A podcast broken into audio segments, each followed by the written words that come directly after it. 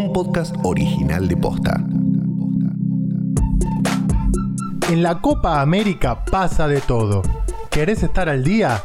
Toca el botón seguir para no perderte ni un episodio de la Copa Imposible.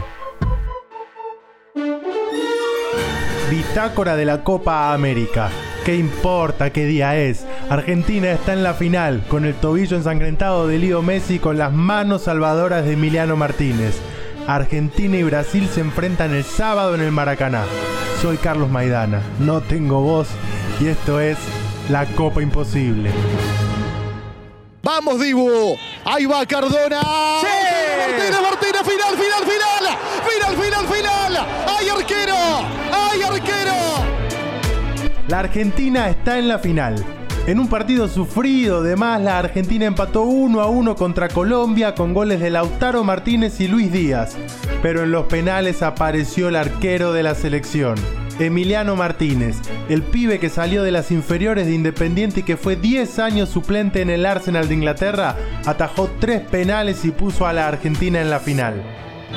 Sí, mirá, mirá que me hice la cosa del atajo, eh. Mirá que te como, hermano. Mirá que te como, Acá está hermano. Jerry. Convicción, mirá que te lo atajo, mirá que te conozco, lo dice Emiliano Martínez. Y se lo tapó, adivinó el palo de la mano izquierda. Y se lo perdió, o más bien lo atajó. Uy, los dos centrales han fallado en Colombia, Vichy. El Dibu fue determinante para que el equipo de Lionel Scaloni juegue la final de este sábado ante Brasil. Apenas terminó el partido y visiblemente emocionado, el arquero aseguró que es un sueño poder jugar esta final con la selección. No solo en lo personal, sino dejar en mi casa mucho tiempo. Eh, eran para momentos como este. La verdad no tengo palabras. lágrimas de alegría, me imagino. Sí, sí. Obviamente venimos hace 40 días encerrados, los chicos lo, lo saben. Somos- creo que fuimos la única selección que no pudimos ver a nadie. Estábamos en una burbuja realmente solos. eh, con todo el cuerpo técnico, el staff, los que limpian, los cocineros, lo- los dirigentes. Es un trabajo en conjunto de 70 personas que venimos por un sueño. Lo dijimos el primer día, nosotros queremos jugar la final y, y qué mejor que jugarla con Brasil en su, en su cancha.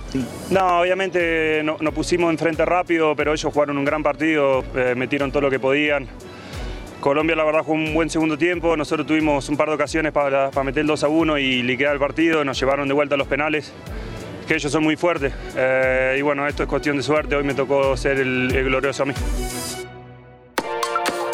Y la otra gran figura del partido fue Lionel Messi, que golpeado y todo, con el tobillo ensangrentado y todo, corrió, metió y jugó con el corazón en la mano.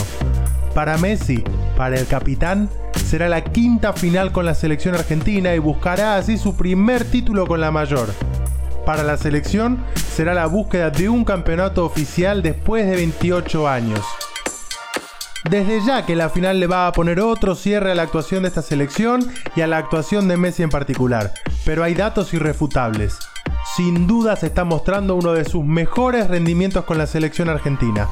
De los 11 goles que metió el equipo, Messi participó en los 11.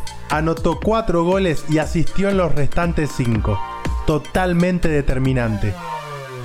Del otro lado estará Brasil, que como ya te conté ayer jugó 5 finales de Copa América en su casa y ganó las 5, que será su sexta final en las últimas 10 ediciones y la mar en coche. Pero hoy la verdad, ¿a quién le importan las estadísticas? La final se va a jugar el sábado, desde las 10 de la noche en el Estadio Maracaná de Río de Janeiro. Tenemos algunos días para hablar de las estadísticas, de las probabilidades y de lo futbolístico. Pero hoy celebra, abrazate que la selección juega otra final y allí vamos a estar. Si te gustó el podcast, te invito a que lo compartas.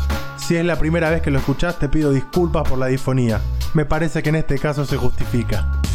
Nos escuchamos mañana con un poco más de voz para seguir hablando de esta copa imposible. Chau.